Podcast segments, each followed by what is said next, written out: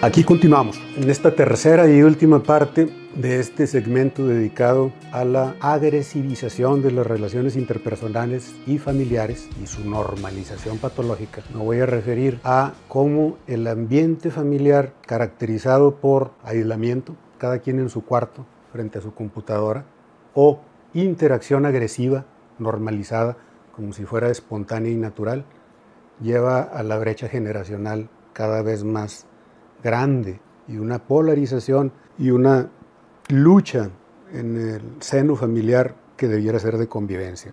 ¿Y esto qué influencia tiene sobre los trastornos emocionales que día con día atendemos? Como ya habrán escuchado en otras de mis cápsulas, la enfermedad emocional y mental tiene tres factores. Uno es el genético familiar, hereditario otro es el desarrollo durante los primeros años de la vida, el desarrollo temprano, y otro es el medio ambiente en el que se convive ya en la etapa de adolescencia o formado ya el individuo psíquico. El vivir en un medio ambiente violento sería este tercer factor que terminaría por despertar trastornos emocionales y enfermedades mentales que de otra manera hubieran permanecido latentes, dormidos, sin manifestarse toda la vida. Pero por convivir en un medio violento, emergen, particularmente en la adolescencia, esquizofrenia, abuso de drogas, trastorno bipolar,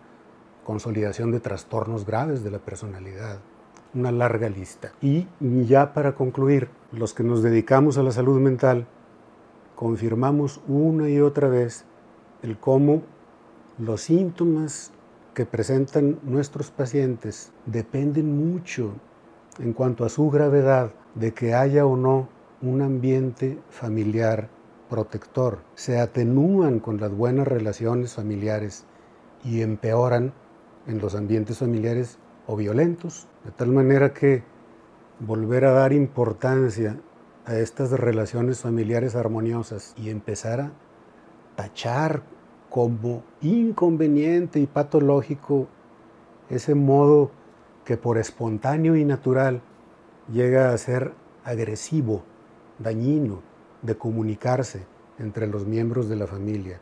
Esto que parecería una vuelta al conservadurismo, no lo sería a ese extremo, sino llegar al medio funcional, que exista sinceridad y comunicación pero que no se llegue a la alta expresividad de la agresión verbal, psicológica, mucho menos física. Aquí continuaremos la próxima.